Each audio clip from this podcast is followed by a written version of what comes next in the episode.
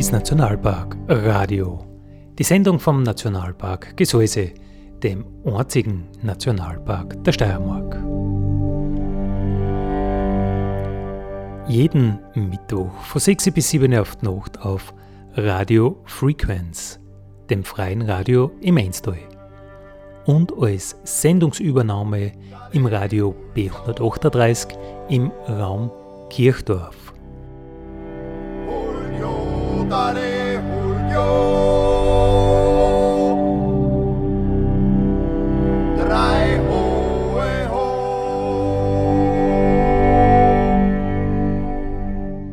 Schön, dass mit dabei seid, Andi Hollinger spricht. Wir hören heute Ausschnitte aus einer Lesung von Grimhild Buhl. Das ist die Tochter des berühmten Bergsteigers Hermann Buhl. Äh, als Live-Veranstaltung hat es beim Köbelwirt in Jonsbruch stattgefunden. Eine ganz besondere Lesung, die wir euch nicht vorenthalten möchten. Julio, dale Julio.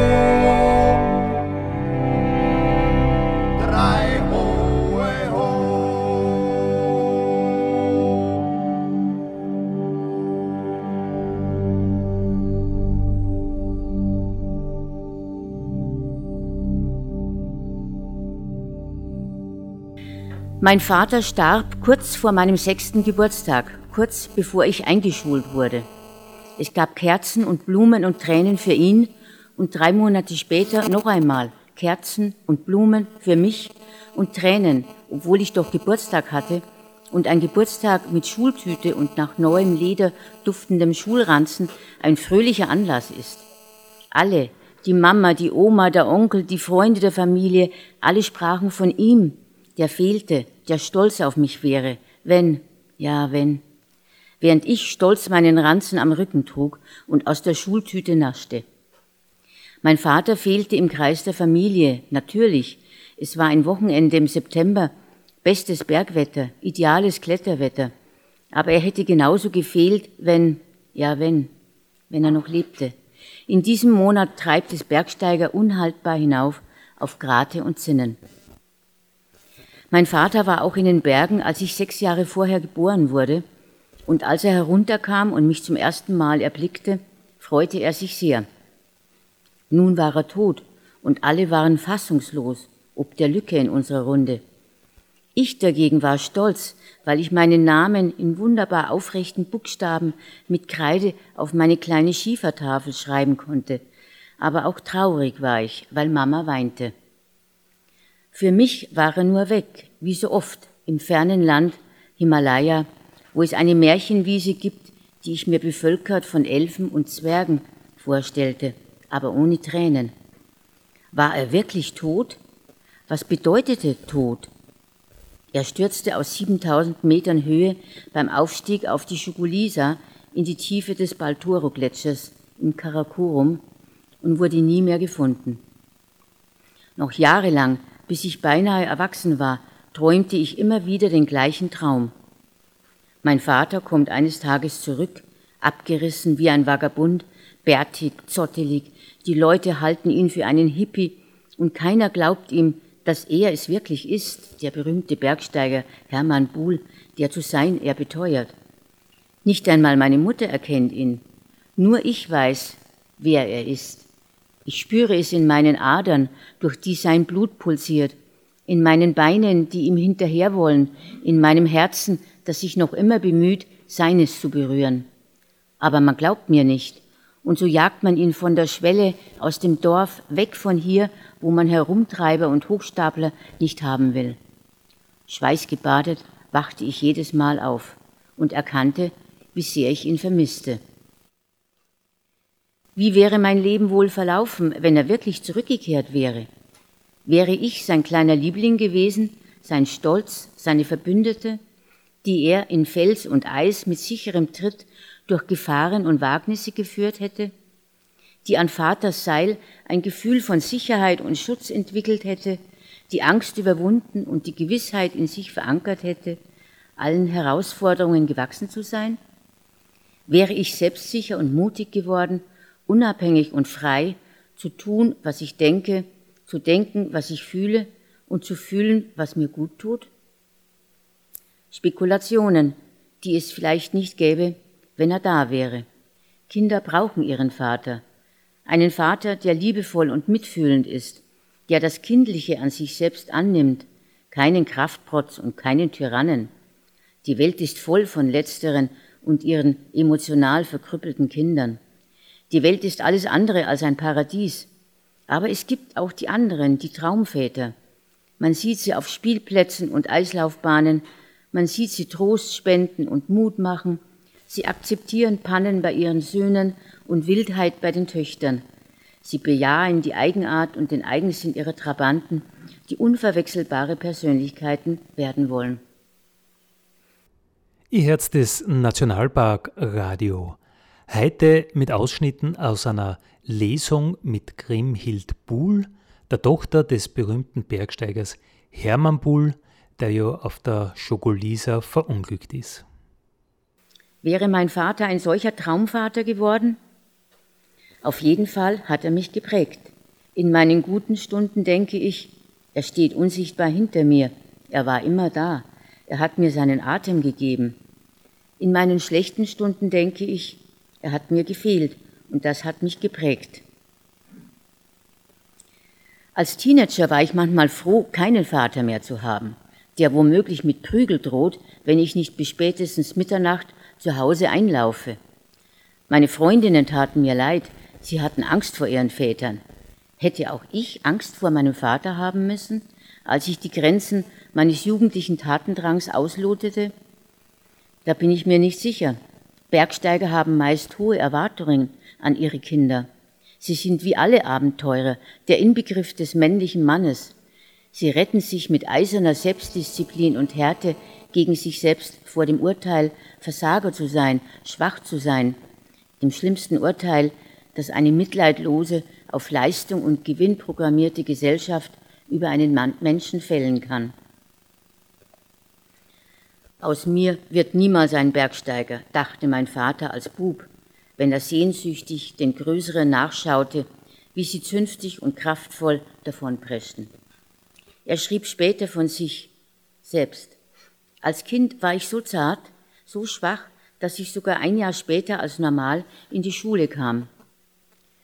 Das Empfinden der Unzulänglichkeit kann einen Menschen resignieren lassen, aber es kann auch anstacheln. Mein Vater war offensichtlich trotz seiner körperlichen Schwäche aus hartem Holz geschnitzt. Er gab einfach nicht auf. Er wollte Bergsteiger werden, er wollte den Nimbus des Hänflings loswerden und den anderen, den Großen und Bewunderten um ihn herum, wollte er zeigen, was in ihm steckte. Er wurde Bergsteiger, einer der ganz Großen, der Bewunderten. Die Berge nahmen ihn vollkommen in Besitz. Für ihn gab es kein Dasein jenseits der Berge. Er unterwarf sein Leben dieser Leidenschaft für die Berge, auch die Liebe, auch die Familie. Ja, mein Vater stammte also aus Innsbruck. Ähm, er hat im Zweiten Weltkrieg am Monte Cassino äh, äh, als Soldat gedient, hat es überlebt und hat dann nach dem Krieg äh, eine Speditionslaufbahn eingeschlagen in Innsbruck. Aber das Kaufmännische, das hat ihm jetzt nicht so besonders gelegen. Und er hat äh, dann ähm, geschaut, dass er etwas findet, einen Job, wo er halt auf den Berg gehen kann. Und so arbeitete er äh, 1950 in Hinterdal, das ist äh, äh, am Steinernen Meer, auf der anderen Seite von Ramsau, wo ich heute wohne, also bei Lofer ist es. Man kann sagen, in der Nähe zwischen Lofer und äh, Zell am See in der Ecke. Also er arbeitete 1950 in Hintertal südlich des Steinernen Meeres an der Grenze zu Bayern. An sich war er gelernter Speditionskaufmann aus Innsbruck. Aber ähm, das heißt, ähm, also er war auch Bergführer und Skilehrer und fing an, geführte Touren an äh, Soldaten äh, der amerikanischen Besatzung äh, und auch an amerikanische äh, Touristen anzubieten. Ähm, diese ähm, Touristen in dieser Dollarstartungszeit, die, denen wollte er einen Eindruck äh, von Österreichs gebirgiger Wunderwelt äh, zukommen lassen und für sich selbst ein, ein, ja, wollte er einfach das Training. Er wollte trainieren, er wollte im Berg, am Berg sein. Seine Touren verliefen äußerst erfolgreich, denn er war sprachbegabt, konnte sich flexibel auf ausländische Kunden einstellen und ihnen abends auf der Hütte noch eine folkloristische Zugabe bieten, indem er Gitarre spielte und dazu jodelte. In dieser Zeit in Hintertal erinnerte er sich an einen Kriegskameraden nördlich des Steinernen Meeres im Berchtesgadener Land, in der Ramsau, einen Förster. Und als er die Tage im März milder kommen sah, beschloss er, diesen zu besuchen. Auf Langlaufschieren überwand er die 60 Kilometer über den Hirschbichelpass und stand dann an einem Samstag in dem malerischen Dorf Ramsau am Fuße des Watzmann vor der Post. Eine junge Frau verließ gerade das Postamt, er sprach sie an und fragte sie, wo das Forstamt sei. Ich muss auch in die Richtung, sagte sie und begleitete ihn. Eine lebhafte Blondine in seinem Alter, grazile Figur, charmant, sie gefiel ihm. Bis sie an der Neuhausenbrücke ankamen, wo sich ihre Wege trennten, hatte sie ihm ihr Leben erzählt. Sie ging Hermann nicht mehr aus dem Kopf und er beschrieb sie seinem Kriegskameraden, dem Förster. Ach die, ja, das kann nur die Geni sein, das Genal, die klettert wie eine Gams. Die hat mit dem Lobenhofer schon Sechsertouren gemacht, sagte der Förster. Das beeindruckte den Hermann. Kannst du sie vielleicht mal einladen, wenn ich wiederkomme? bat er seinen Freund. Er hatte gerade für sich selbst beschlossen, die Freundschaft zu seinem Försterfreund zu vertiefen. Sein Freund war zwar kein Bergsteiger, aber er kannte Geni vom Theaterspielen und von Tanzabenden. Mach ich, versprach der, und am nächsten Wochenende war Geni zur Theaterprobe bei ihm, als dieser Österreicher völlig verschwitzt auftauchte. Geni gab sich kontaktfreudig. Sie empfand sofort Sympathie für diesen schüchternen Kerl, der mit starkem Tiroler Akzent sprach, das hatte etwas Exotisches. Er war drahtig und nicht besonders groß, gleichzeitig wirkte er kraftvoll und selbstsicher. Das gefiel ihr besonders. Dass er verlegen war, gefiel ihr auch. Die meisten Männer in ihrer Umgebung erlebte sie eher als ungestüm, herrisch, vom Krieg geprägt. Das machte ihr Angst.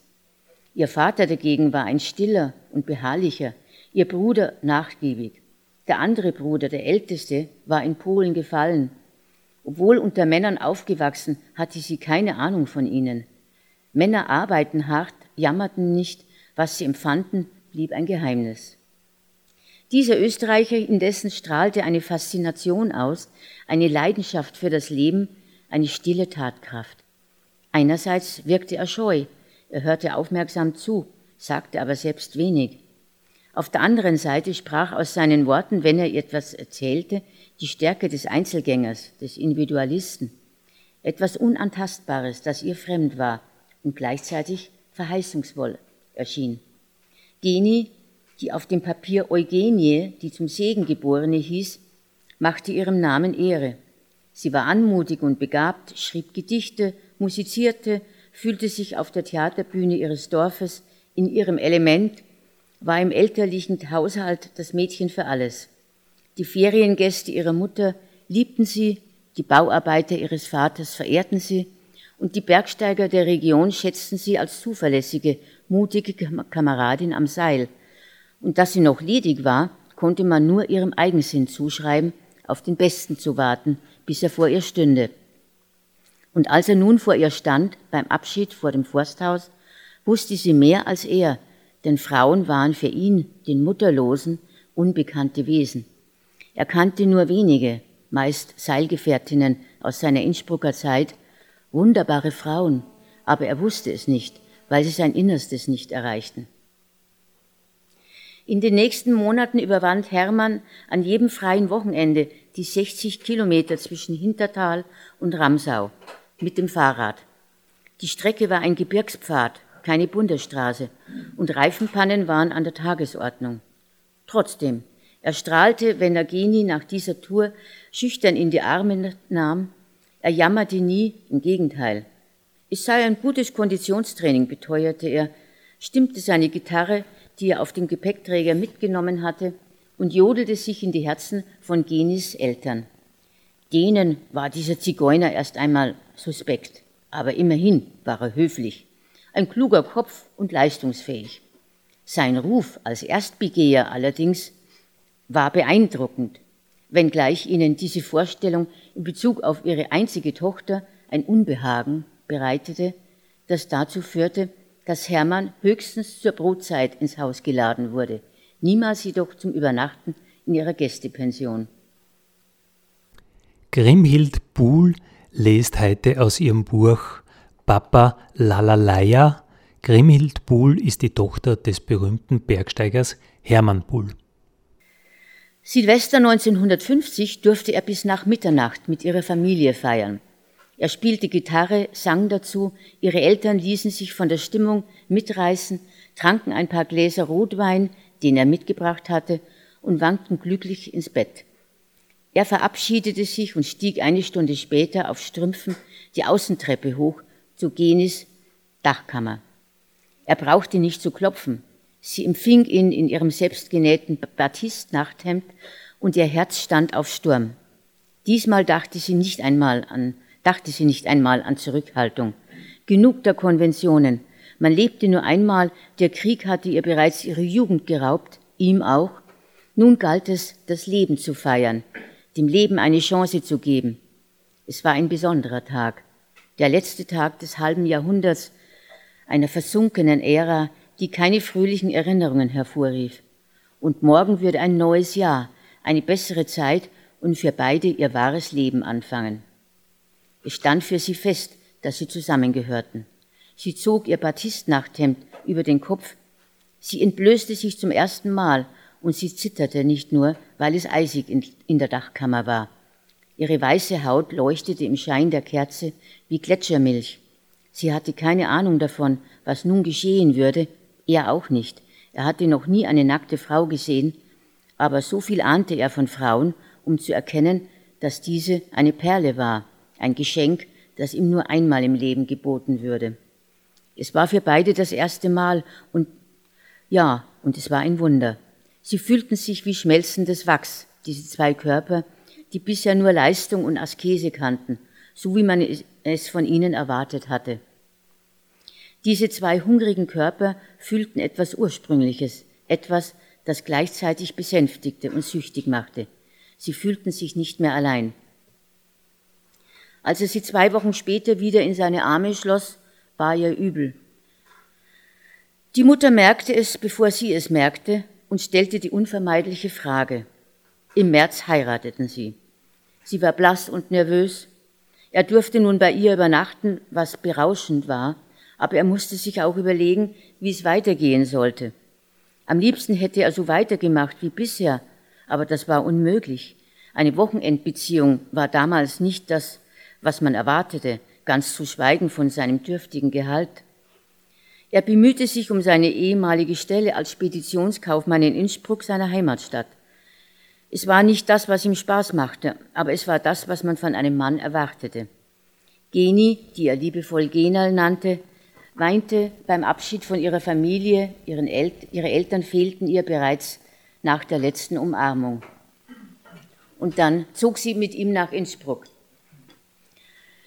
Ja, die Flitterwochen waren ein schmaler Flickerlteppich von Blitzlichtern, kann man sagen, der Zeit abgerungen, denn Hermann war an den Werktagen bis weit in die Abende hinein beschäftigt, Überstunden zu sammeln, damit er die Wochenenden für seine Bergtouren frei hatte.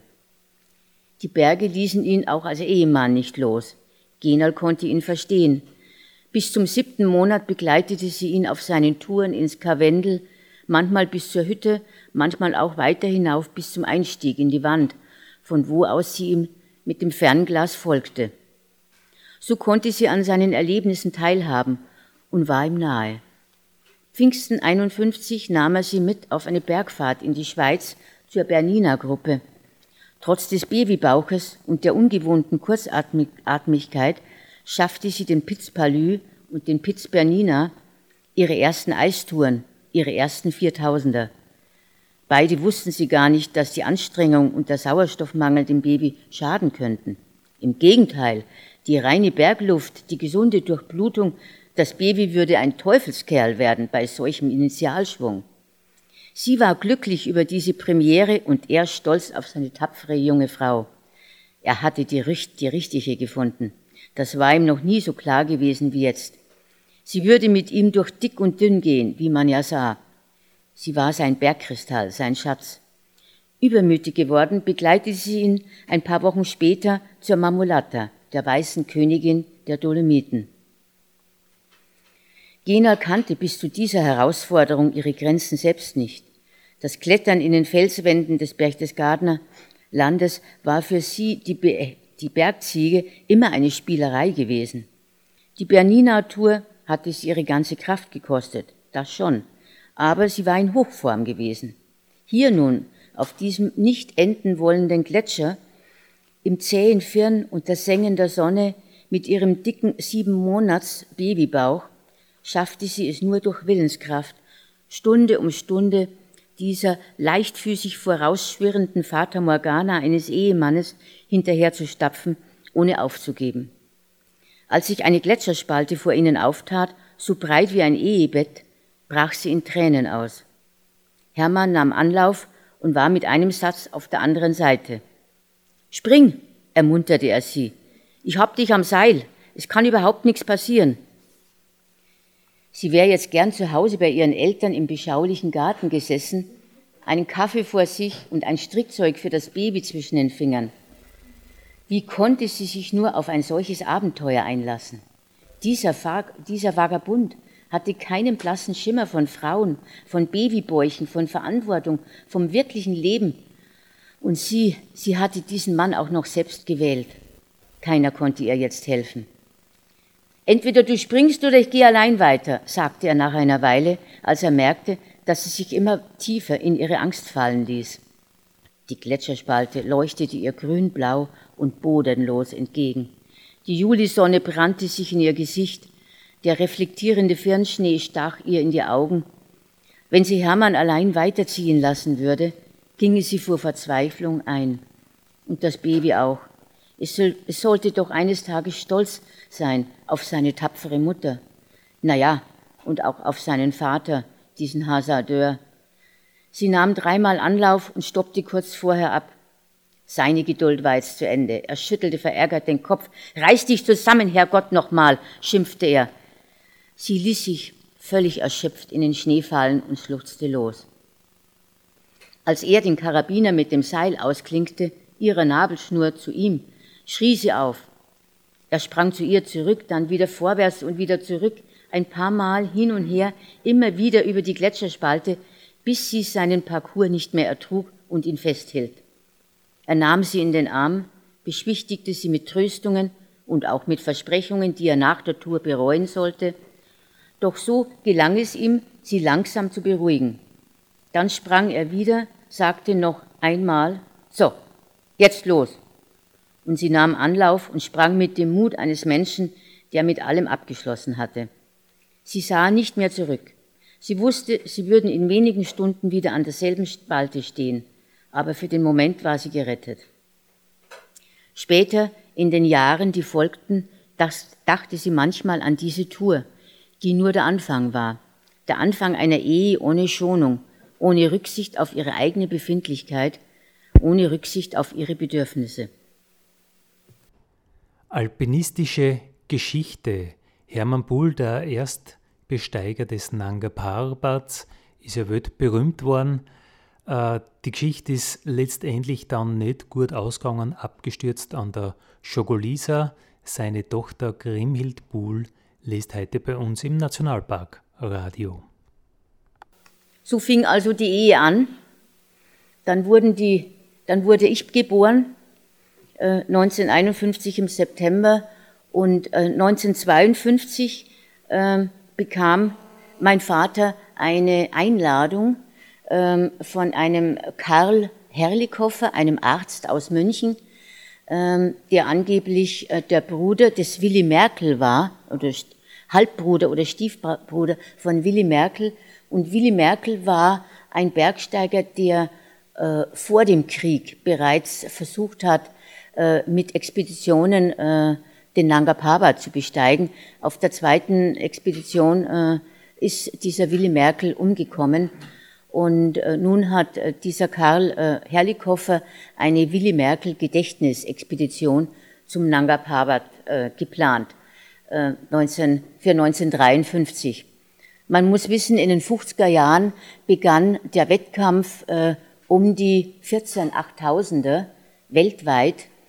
1950 hatten bereits die Franzosen den ersten 8000er bestiegen, den Annapurna. Und äh, 1953 war von den Briten die Mount Everest-Expedition äh, geplant unter Hillary. Äh, und ähm, die Deutschen, die ja den Nanga Parbat für sich äh, als den deutschen Schicksalsberg sozusagen in Anspruch nahmen. Und zwar deswegen, weil äh, bereits acht Expeditionen zum Nanga Parbat äh, vor dem Krieg stattgefunden hatten und ähm, alle sind gescheitert. Es gab bereits äh, 31 Tote äh, am Nanga Parbat von den Expeditionen.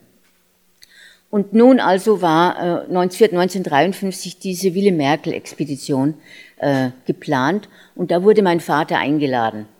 Äh, auch Heinrich Harrer äh, wurde eingeladen. Heinrich Harrer war auch bereits vor dem Krieg äh, 1939 unterwegs zum äh, Nanga Parbat.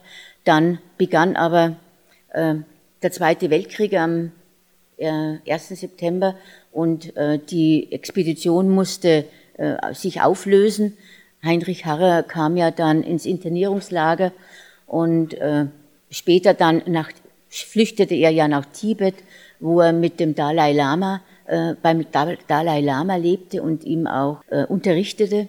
Ja, jedenfalls äh, Heinrich Harrer, der auch eingeladen wurde zu dieser Expedition, äh, sagte ab und sagte auch zu meinem Vater, na, da würde ich jetzt nicht äh, mitmachen, ehrlich gesagt, weil dieser Karl Herrlichhofer, das ist kein Bergsteiger. Das ist ein Arzt und der hat keine Ahnung von den Bergen und äh, äh, unter solchen und außerdem gilt er als manipulativ und äußerst eitel und ehrgeizig. Ob das der Richtige ist, also ich bleib lieber daheim, hat der Harrer gesagt.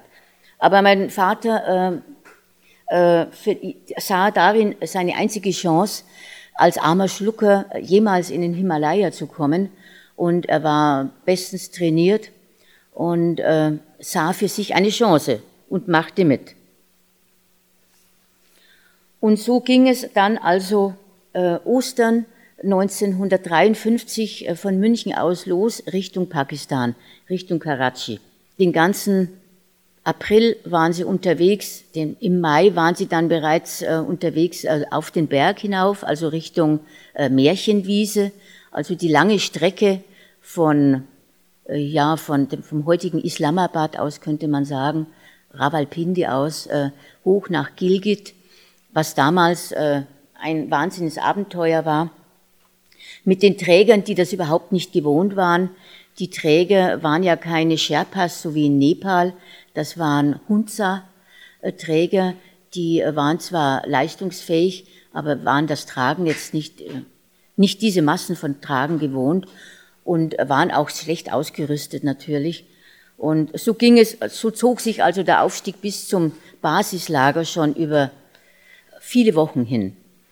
Den ganzen Mai und Juni über war das schlechter auch, äh, war das Wetter sehr schlecht und es schneite viel und äh, am 29. Mai 1953 äh, hörten äh, die Expeditionsteilnehmer im Radio die Nachricht, der Everest ist gefallen.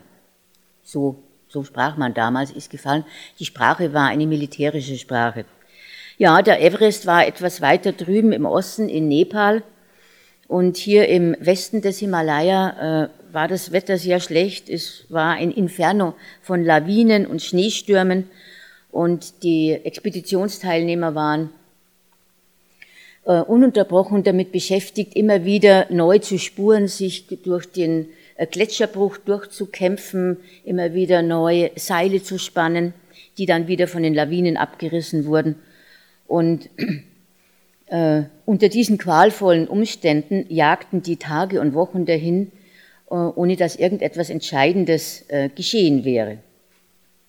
Am Nanga Parbat mussten schon viele umkehren im hoffnungslosen Kampf gegen das Wetter, gegen die Zeit und auch gegen sich selbst. Am 30. Juni kam die Anweisung von Herrlichhofer aus dem Basislager, die Spitzengruppe solle zur Generalüberholung und Krisenbesprechung ins Hauptlager absteigen. Das Barometer kündigt ein Hoch an. Jetzt absteigen? Das wäre das Ende der Expedition, denn mit dem Beginn des Monsums ist täglich zu rechnen. Oder stecken Sie bereits mitten im Monsum? Egal. Sie haben sich jetzt nicht vier Wochen lang für nichts abgekämpft, sagen sich die Männer. Das ist Ihre letzte Chance. Sie widersetzen sich dem Befehl. Schließlich sind Sie nicht in der Armee, äh, wenngleich Himalaya-Expeditionen damals sehr viel Militärisches äh, anhaftet. Als ergreife das Schicksal die Partei der Mutigen, ändert sich am 1. Juli die Wetterlage mit einem Schlag. Der Nanga Parbat lächelt. Die Monsumwolken sind wie von Zauberhand vom Himmel gefegt. Acht Mann im Lager 3 atmen auf. Sie steigen wieder einmal auf zu Lager 4, das verschwunden ist. Es muss erst aus dem Schnee gegraben werden. Ein Teil der Männer bleibt hier. Hermann und Otto Kempter steigen am nächsten Tag weiter auf zum Grat, der zum Silbersattel führt. Es ist schon spät, als sie auf 6900 Metern das Zelt aufstellen.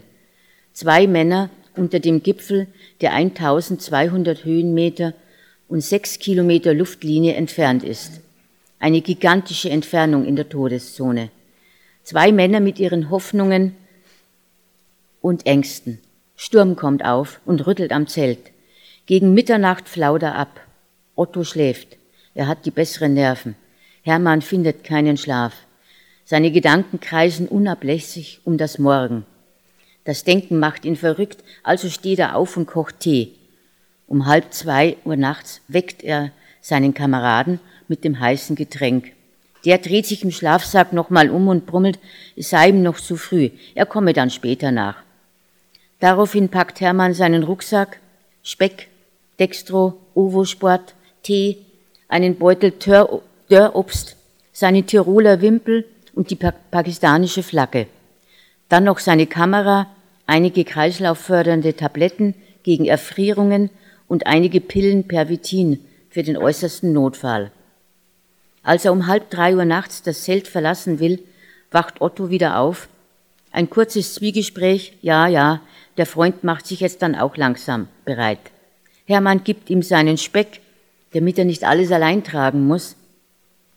Ich spure einstweilen schon mal voraus, holst mich ja eh dann bald ein, sagt er zum Abschied geht in die klare Nacht hinaus. Der eisige Atem des Weltalls, des Weltalls schlägt ihm entgegen. Die Nacht ist klar. Fahl beleuchtet die Mondsichel den einsamen Mann auf dem Grat. Bedächtig und zügig stapft er bergauf, Stunde um Stunde. Zwei Atemzüge, ja, je Schritt, er ist zufrieden.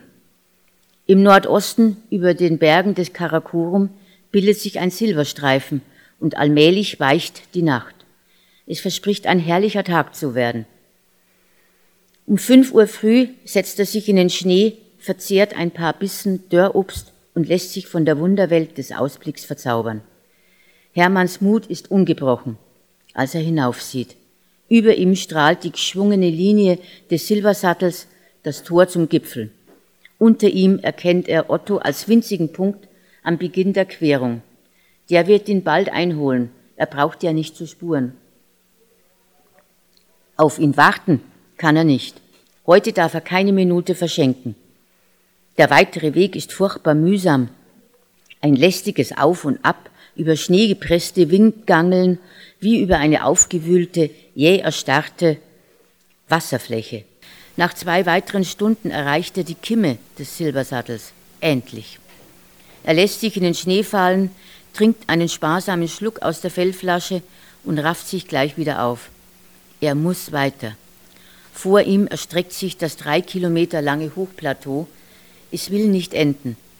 Langsam schleicht sich eine bleierne Müdigkeit in alle Glieder. Er ringt nach Luft. Ein Schritt, fünf Atemzüge. Was ist los mit ihm? Ist das die Todeszone? 7500 Meter zeigt der Höhenmesser. Ja, er ist in der Todeszone. Der Körper baut unweigerlich ab. Das Blut wird so dickflüssig, dass es die Zellen nicht mehr versorgen kann, was über kurz oder lang zum Tod führt. Der Wettlauf gegen die Zeit hat begonnen. Er spürt, wie er mit jedem mühsamen Atemholen, mit jeder Bewegung äh, äh, schwächer wird. Die eigene Kraft lässt nach, die Kraft der Sonne nimmt höllisch zu. Ist das, dies, ist das die Strahlung? Eigenartig. Der Schnee ist trocken, die Luft kalt, doch die Sonne brennt sich unerträglich in ihn hinein, dörrt den Körper aus und zwingt ihn mit dem Gewicht in die Knie. Er hockt sich in den Schnee, atmet, versucht etwas zu essen, aber nichts will rutschen. Die Schleimhäute sind schon ganz ausgetrocknet. Jetzt hätte er gern den Speck bei sich. Er bildet sich ein, dass der wenigstens, dass er den schlucken könnte. Doch den hat ja Otto im Rucksack. Dort draußen am Silbersattel ein Punkt. Ah, ja, Otto. Wäre schön, wenn der Kamerad jetzt hier wäre. Nicht nur wegen des Specks. Der Punkt scheint sich nicht zu bewegen. Hoffentlich hat er nicht aufgegeben. Später wird er von ihm erfahren, dass ihn am Silbersattel die Kräfte verließen und er zum Zurückgehen gezwungen war. Mittlerweile ist es 10 Uhr vormittags. Hermann rafft sich wieder auf. Der Rucksack lastet wie Blei auf den Schultern. Braucht er ihn überhaupt noch? Proviant ist für ihn wertlos geworden. Er bringt ihn ja doch nicht mehr hinunter. Also lässt er ihn zurück, bindet nur den Anorak um die Hüften steckt den Eispickel wie ein Schwert an die Seite, Feldflasche und Wimpel verschwinden in den Tiefen der Taschen. Den Fotoapparat umgehängt und auf die beiden Stöcke gestützt, setzt er seinen einsamen Weg fort. Der Tag dehnt sich endlos vor ihm aus, und doch eilt die Zeit. Eine Mulde löst die andere ab, jeder Schritt kostet Überwindung. So viele Schritte. Vom Vorgipfel führt ein steiler, felsiger Abbruch hinunter, was für eine Verschwendung, der Höhenverlust. Es nützt aber nichts. Er muss hinunter und denkt bereits daran, dass er später auf dem Rückweg diesen Gegenanstieg vor sich haben wird. Er darf gar nicht daran denken. Erstmal der Gipfel. Seine Rechnung geht nicht auf. Bis zum Mittag wollte er auf dem Gipfel sein. Es ist bereits zwei Uhr nachmittags, als er die Basinscharte erreicht, die tiefe Senke zwischen Vor- und Hauptgipfel. 7820 Meter hoch. Noch 300 Meter Höhenunterschied bis zum Gipfel. Der Hunger nagt, der Durst quält, aber Hermann will sich den letzten Schluck Tee so lange wie möglich aufsparen. Die Etappen zwischen einer Rast und der nächsten werden kürzer und kürzer. Er möchte liegen bleiben, nie wieder aufstehen müssen. Vielleicht hilft das Pervitin? Es zwingt die letzten Reserven aus dem Körper heraus. In wenigen Stunden müsste er ja wieder zurück sein, und bis dahin wird die Wirkung schon anhalten, sagt er sich und steckt sich eine Tablette in den Mund. Er wartet auf die Wirkung, sie bleibt aus. Oder hilft es doch? Würde er sonst keinen Schritt mehr machen? Das schwierigste Stück kommt erst. Steile Granitaufschwünge, steile Firnflanken, Klettern. Die Skistöcke lässt er zurück. An den Füßen vorbei sieht er hinab in das Rupaltal, 5000 Meter tiefer. Gleichgültig nimmt er dieses Bild in sich auf. Er ist zu apathisch, als dass diese Eindrücke auf ihn noch wirken könnten. Das Klettern lenkt ab, nimmt ihn ganz in Anspruch, aber immer nur für wenige Minuten. Sobald er einen Stand zum Verschnaufen hat, schlägt die Erschöpfung mit nie gekannter Wucht auf ihn ein. Das Herz will sich einen Weg aus seiner Brust heraushämmern. Er ringt nach Atem und zwingt sich weiter. Hier befiehlt der Geist, der an nichts anderes denkt als an das Hinauf. Hinauf. Der Körper kann schon lange nicht mehr. Wie in Selbsthypnose bewegt Hermann sich vorwärts. Mit der Unbeirrbarkeit eines Geschosses, das auf seine Bahn geschickt wurde, nähert er sich dem Gipfel. Auf allen Vieren kriecht er voran, hält auf den höchsten Punkt zu. Um sieben Uhr abends steht er endlich oben, allein einsam wie nie zuvor, auf diesem Fleck, wo noch nie ein Mensch seinen Fuß hingesetzt hat. am Ziel seiner Wünsche. Doch er ist sich der Bedeutung des Augenblickes kaum bewusst. Kein Gefühl von Glück oder Siegerfreude, nur Erleichterung, weil es nicht mehr aufwärts geht. Und grenzenlose Leere. Der Raum unter ihm hat jede Erinnerung an ihn verloren. Der Raum über ihm hat jede Erinnerung an den Himmel verloren. Er befindet sich im Niemandsland des ersten Menschen, in einer Zeitblase eingeschlossen, losgelöst von der Welt. Die Sonne berührt bereits den Horizont, unten in den Tälern ziehen die Schatten dahin. Die Zeit holt ihn wieder ein und er tut, was getan werden muss. Mechanisch knipst er Fotos von den unzähligen, unberührten Gipfeln rund um ihn, von seinem Tiroler Wimpel, den er auf den Eispickel gehängt hat, und dann von der pakistanischen Flagge, die zuletzt mit dem Eispickel auf dem Gipfel zurückbleibt. Schnee und Eis werden den Pickel bald unter sich begraben. Das Foto aber wird in die Geschichte eingehen. Knapp 50 Jahre später wird ein Japaner diesen Pickel auf dem ausgeaperten Gipfel wiederfinden und ihn Hermanns Witwe im fernen Deutschland überreichen. Noch einen letzten Blick zurück, dann wendet er sich ab. Der große Tag geht zur Neige. Da fällt ihm ein Versprechen ein. Er geht nochmals zurück zum höchsten Punkt und steckt einen kleinen Stein ein für seine Frau, die zu Hause wartet und bangt. Dann steigt er zur Schulter ab. Gefährlich ist der Abstieg. Er vermisst seinen Pickel. Weiter unten nimmt er den, die abgelegten Skistöcke wieder auf. Ein Steigeisen lockert sich plötzlich von seinem Fuß und ehe er danach greifen kann, verschwindet der Befestigungsriemen unter ihm auf Nimmerwiedersehen. Er hat nichts bei sich, um das lose Steigeisen am Schuh festzubinden, nicht einmal ein Stückchen Schnur. So muss er ohne dieses Eisen weitergehen. Traumwandlerisch bewegt er sich abwärts, die Dämmerung bereits im Nacken. Wenn er doch nur die Basinscharte noch erreichen würde, dann könnte er bei Mondschein über das Hochplateau zum Lager 5 gelangen. Doch plötzlich ist es Nacht.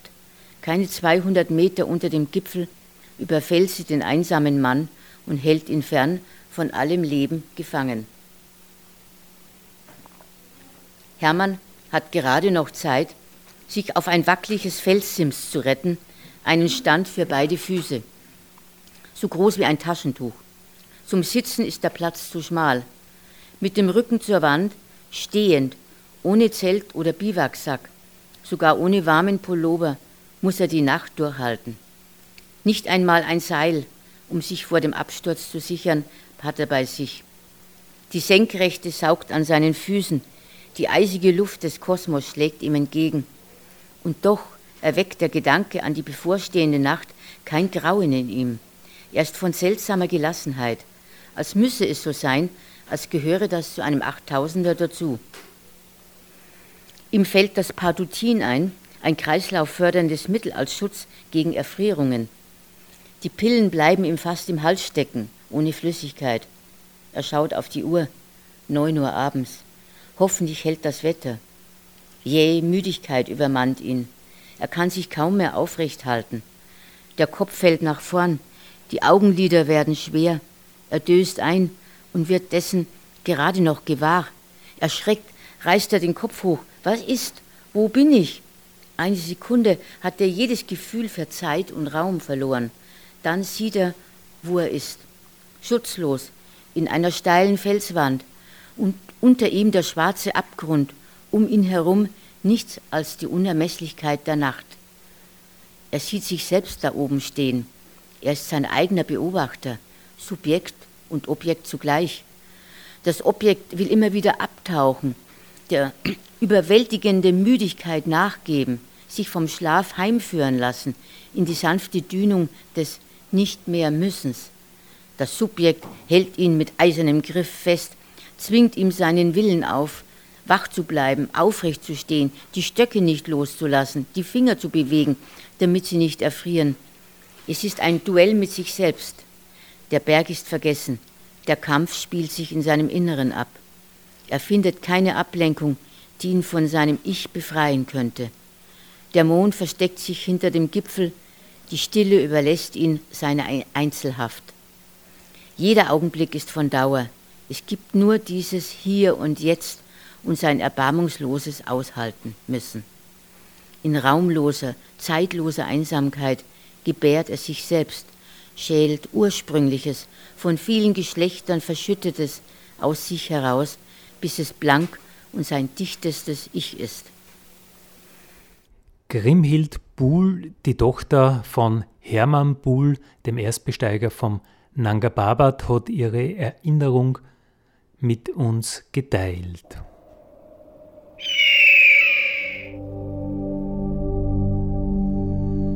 Dare Julio. Julio,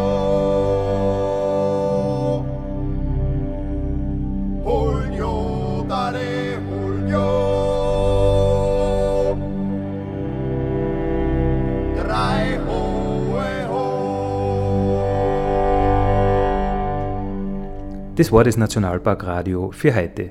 Wann's wollt, nächsten Mittwoch wieder von 6 bis 7 Uhr auf Nacht auf Radio Frequenz. Viert euch!